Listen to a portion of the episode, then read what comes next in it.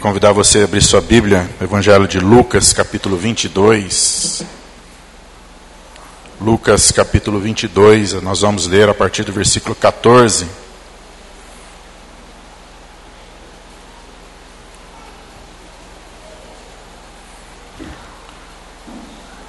Neste domingo de ceia, eu queria fazer uma reflexão dentro dessa temática e Lucas 22, a partir do verso 14, é um texto um pouco, um pouco longo, mas vamos ler parte dele, se você puder acompanhar a leitura. Verso 14 diz assim: Quando chegou o momento, Jesus e seus discípulos se reclinaram à mesa. Então, ele lhes revelou: Tenho desejado ansiosamente comer convosco esta Páscoa, antes da hora do meu sofrimento. Pois eu vos afirmo que não a comerei novamente até que ela se cumpra no reino de Deus. E havendo pegado um cálice, ele deu graças e ordenou: Tomai do cálice e partilhai entre vós. Pois vos declaro que de agora em diante não mais beberei do fruto da videira até que venha o reino de Deus.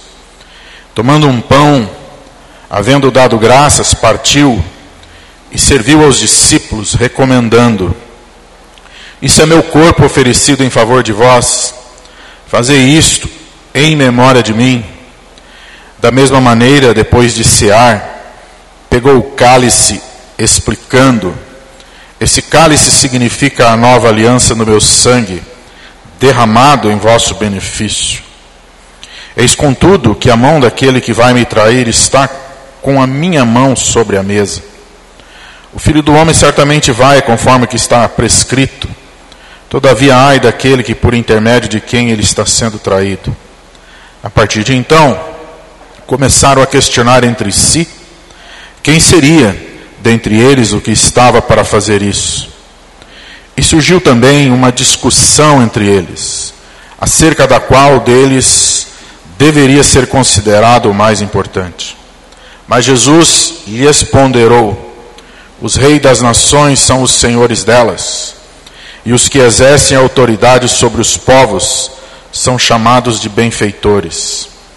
Entretanto, vós não sereis assim. Ao contrário, o maior entre vós seja como o mais jovem, e aquele que governa como o que serve. Porquanto, quem é o maior? O que está reclinado à mesa ou o que serve? Porventura não é o que está reclinado à mesa? Contudo, entre vós, eu sou como aquele que serve. Vós sois que tendes permanecido ao meu lado durante as minhas tribulações. Assim como o Pai me otorgou um reino, eu o designo a vós, para que comais e bebais a minha mesa no meu reino e vos assentareis em tronos para governar as doze tribos de Israel. Simão, Simão, Eis que Satanás já recebeu autorização para vos peneirar como trigo. Eu, entretanto, roguei por ti, para que a tua fé não se esgote. Tu, pois, quando te converteres, fortalece os teus irmãos. Mas Pedro replicou: Senhor, estou pronto a ir contigo, tanto para a prisão quanto para a morte. Contudo, predisse-lhes Jesus: Asseguro-te, Pedro que antes que o galo cante hoje três vezes, negarás que me conheces. Pai, eu quero nessa hora te agradecer pela tua presença neste lugar. Obrigado porque aqui estamos expressando adoração ao Senhor, derramando o nosso coração através das orações, dos cânticos, dos abraços. Obrigado, Pai, porque o Senhor é tão bom para conosco, o Senhor nos ama. Fala conosco agora mais uma vez. Pedimos a Ti, Senhor, neste momento de ceia, que o nosso coração se derrame diante de Ti, Pai. Em nome de Jesus. Amém. Amém. Verso 14 diz: Quando chegou o momento, sabe aquele momento que a vida toda, o ministério todo de Jesus estava, Jesus estava aguardando esse momento. Sabe quando você está aguardando um momento na sua vida que você sabe que vai chegar? aquele momento que você sabe que vai ter que encarar, aquele momento que você sabe que não tem como fugir dele. Uma hora você vai passar por ele. Jesus então chega diante desse momento. E aí eu fico pensando, o que é que se passa no coração de uma pessoa quando você sabe que vai se deparar com uma situação que não tem como você não passar por ela? Muitas coisas passam no coração, na mente. Você talvez faz uma toda uma reflexão sobre a vida, seu coração começa a, a lembrar de certas coisas. E Jesus diz no verso 15, uma das expressões que eu acho mais assim fantásticas no dizer de Jesus. Ele diz assim: Tenho desejado ansiosamente comer convosco esta Páscoa antes da hora do meu sofrimento. Era Páscoa. E Jesus está aqui ressignificando a Páscoa, né? A Páscoa que se lembrava da saída do povo da escravidão do Egito. Agora Jesus traz um novo significado, que é a sua vida, que é a sua a libertação do seu povo do pecado. Mas Jesus está dizendo o seguinte: Eu desejei ansiosamente comer com vocês essa Páscoa antes de sofrer. Agora a questão é que Jesus conhecia bem os seus discípulos. Quem é que estava à mesa de Jesus? Estava doze pessoas, doze homens, os mais que andavam com ele. Inclusive ele aqui sabe que seria traído Judas Iscariotes. Mesmo assim, Jesus não o expulsa da mesa. Jesus partilha a ceia com ele. Estava ali Pedro, que logo em seguida nós vamos falar um pouco sobre ele. Também era alguém cujo coração ainda estava cheio de si ainda não tinha entendido realmente o significado da caminhada com Jesus. Estava ali Tiago e João, que no capítulo 9 de Lucas, verso 51, pediu a Jesus para mandar fogo do céu, sugeriu, aliás, né? Que mandasse fogo dos céus na aldeia de Samaritano, que não permitiu que eles andassem naquela aldeia. Estava ali Simão o Zelote, um radical, homem que defendia pegar em armas para enfrentar o Império Romano. Estava ali Mateus, o publicano, um homem que era simpatizante de Roma, que cobrara impostos do seu povo e era odiado por isso. Estavam ali doze pessoas que se fosse talvez hoje um grande empreendedor, um, alguém que trabalhasse numa consultoria, jamais chamaria esses homens para nada. Porque eram homens do ponto de vista, aí vamos dizer assim, né? Do ponto de vista de um bom currículo, não tinha nada. Homens que, caminhando com Jesus por três anos, tinha tantas imperfeições tantos pecados. E Jesus diz: Eu desejei ansiosamente comer com vocês essa Páscoa antes de morrer. Jesus queria estar à mesa com seus discípulos. E a mesa, no conceito judaico, tem um significado muito profundo. Porque estar à mesa, reclinado à mesa, a mesa é um convite à intimidade. A mesa é comunhão, a mesa é partilhar, a mesa é se colocar no mesmo pé de igualdade. Quando se reclina a mesa, você não está de pé, você está reclinado, todos estão com o mesmo olhar, todos estão no mesmo jeito, desarmados. Mas eram homens imperfeitos, pessoas imperfeitas. Nenhum deles era digno assim como nenhum de nós é digno de estar à mesa do Senhor. Nenhum de nós.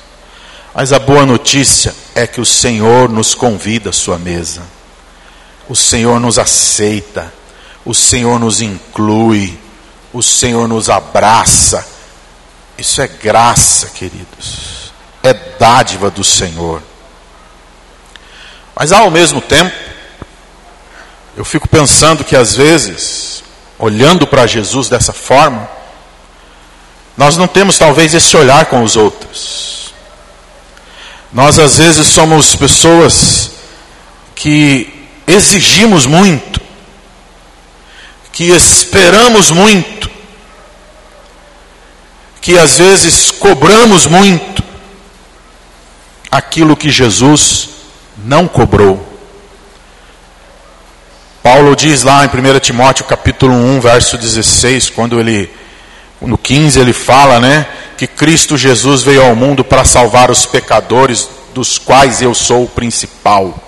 O verso 16 ele diz assim: que Jesus teve uma grande paciência para comigo, uma paciência imensa, como Jesus teve paciência com seus discípulos e tem conosco, graças a Deus por isso. É com esses homens que ele partilhou a mesa, irmãos.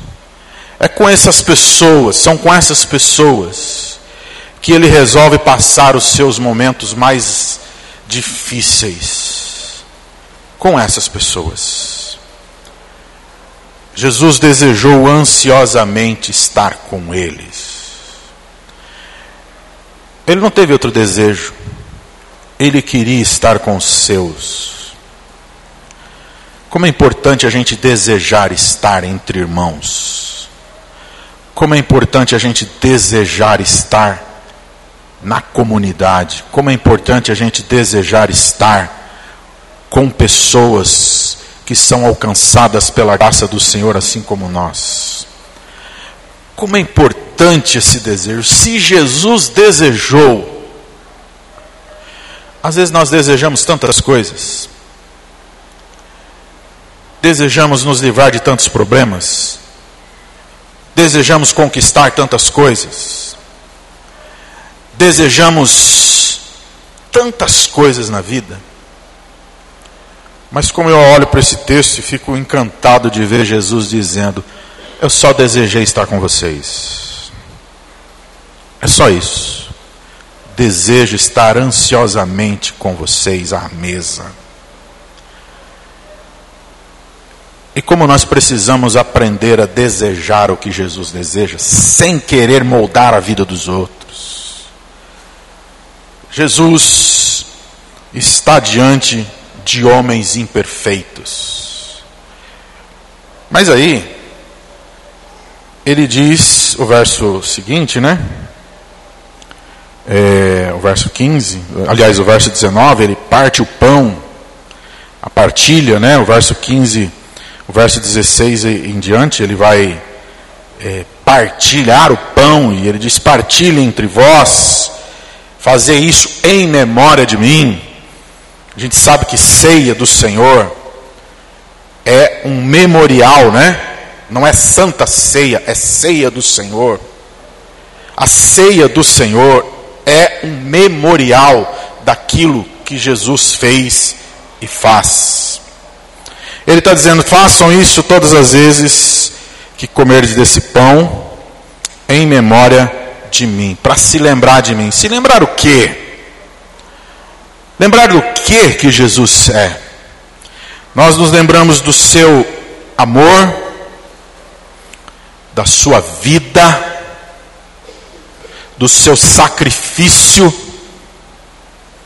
e de seus ensinos. Na antiguidade, a, tanto no Antigo Testamento como no Novo, o comer era para se lembrar. Então a ceia nós nos lembramos, fazemos isso em memória. E aí ele diz: essa é a nova aliança do meu sangue. Depois que Jesus faz isso, ele tem que lidar com uma situação interessante, que é a situação do ego dos discípulos. É a situação que nós temos que lidar sempre conosco, né? Jesus fala que o traidor estava entre eles. E aí imagina, quando Jesus fala isso na pensa na cena, irmãos. Imagina a cena. A mesa está no chão, né? Você tem que pensar na cultura semita, neles, na, naquele momento, eles se reclinam, eles se deitam. E Jesus diz: Olha, um de vocês vai me trair e está aqui. E aí imagina, né? Um perguntando para o outro, pensando: quem será que é? Fica imaginando, né? Eu imagino um pensando assim: ah, já até sei quem é. Né? Começa aquele, aquele negócio, né? Um pensando quem será que é, quem é, quem não é, né? E aí o negócio vai inflamando. E o verso 24 diz que começa uma discussão entre eles. Quem deveria ser o mais importante?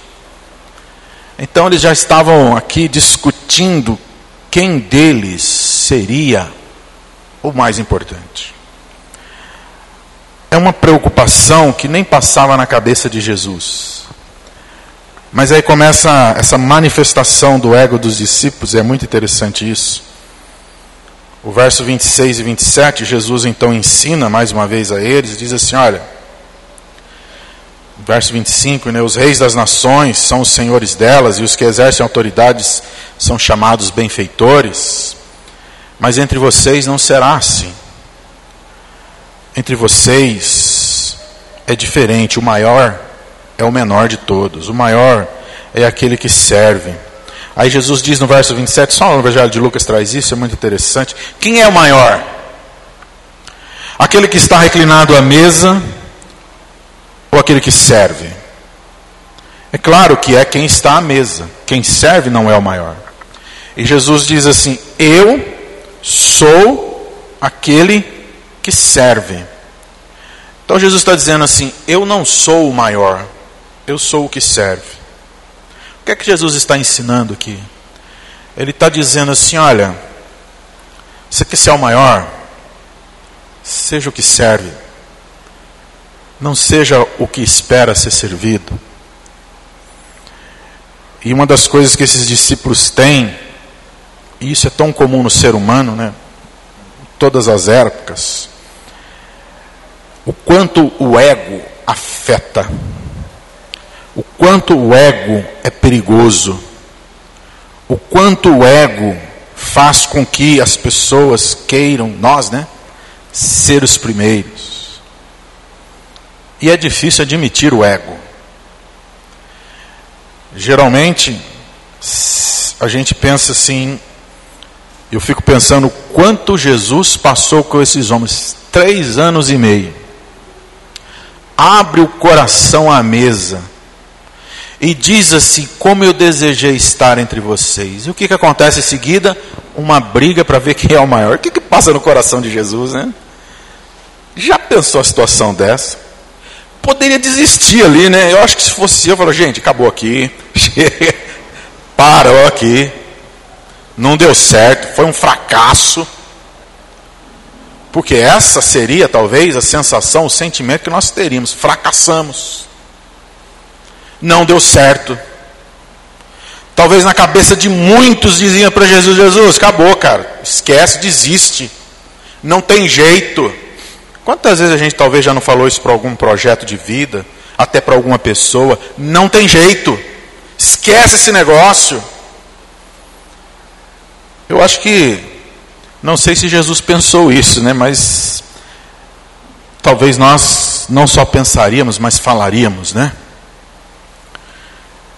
Três anos ensinando. E no momento mais delicado de Jesus, o negócio pega, que a briga é feia e cada um quer ser mais que o outro. E Jesus ainda ensina, queridos. Olha o que Jesus diz: Eu sou aquele que serve eu estou à mesa servindo. O que, é que Jesus está dizendo? Olha para mim. O Rival falou sobre foco, né? Nosso foco sempre tem que ser Jesus. É servir.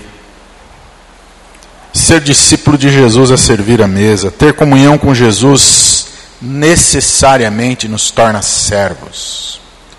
Não dá para estar à mesa de Jesus sem olhar para Ele e desejar ser servo. Em seguida isso, quando a gente pensa que as coisas vão se resolver, né? Agora está resolvido, Jesus ensinou, vai acalmar, coisa vai adiante. Jesus tem que lidar com outro problema, com Pedro. Então olha a sucessão aqui. Jesus disse que um trairia, eles discutem quem é o maior.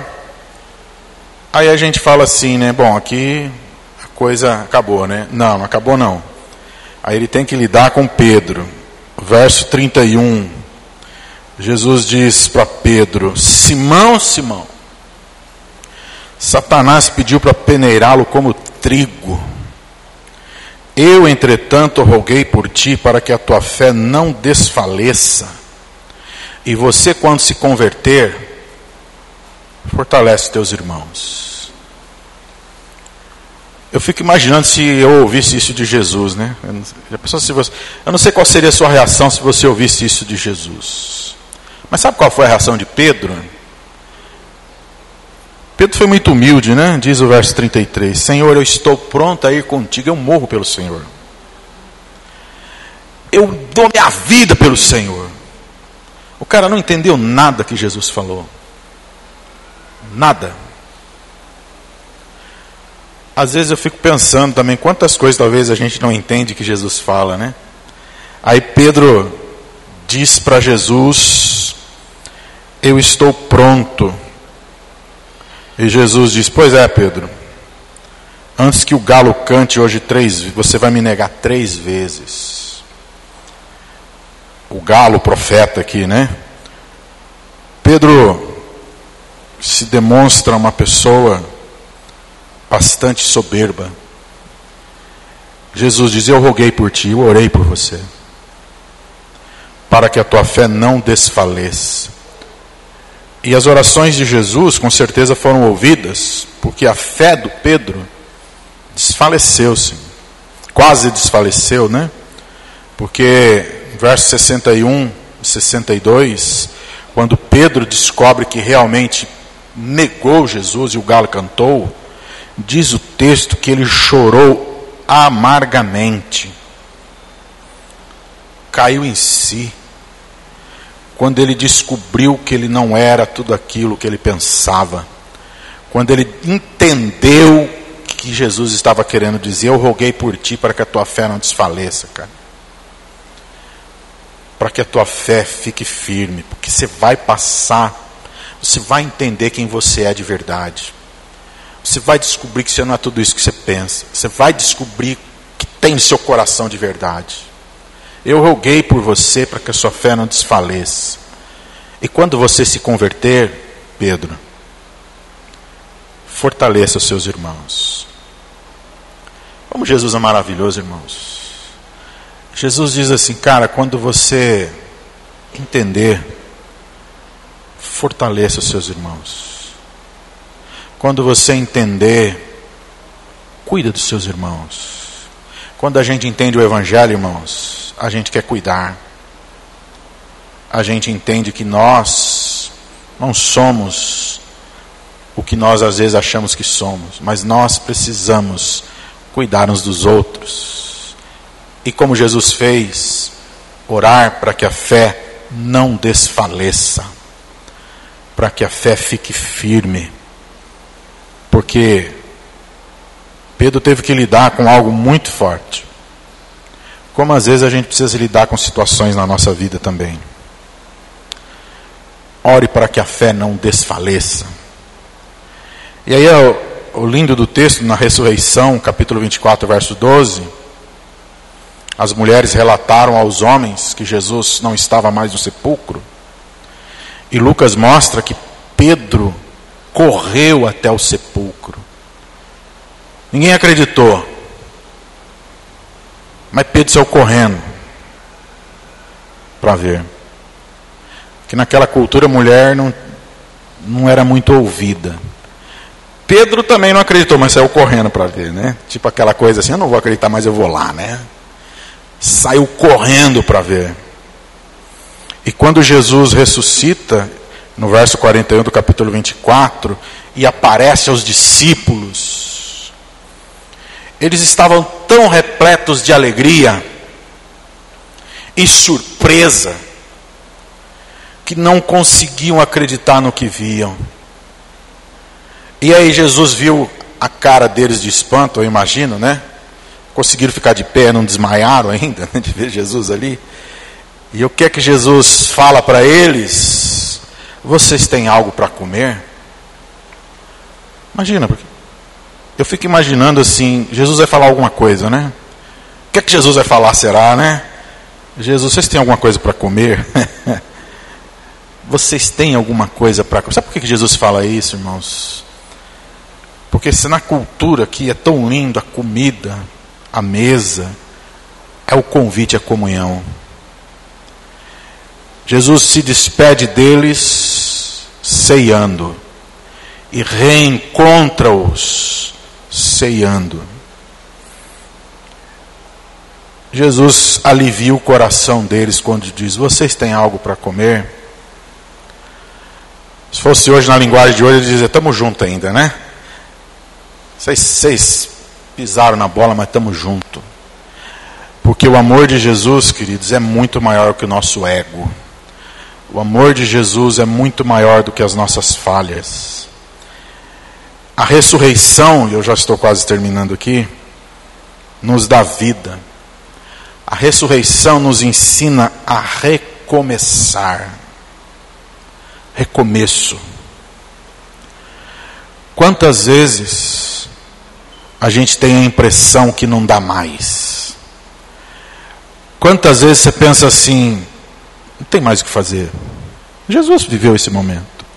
A ressurreição nos mostra o seguinte: há recomeço, há nova vida há sempre a mesa para partilhar, há sempre algo para comer, há sempre vida com Jesus. A ressurreição nos faz olhar para frente, sempre para frente, nunca para trás. Jesus poderia ter cobrado deles, ah, mas vocês, hein? Fugiram na hora da cruz, não ficou um, só ficou um lá para ficar com a minha mãe não teve coragem, aí o cara me negou.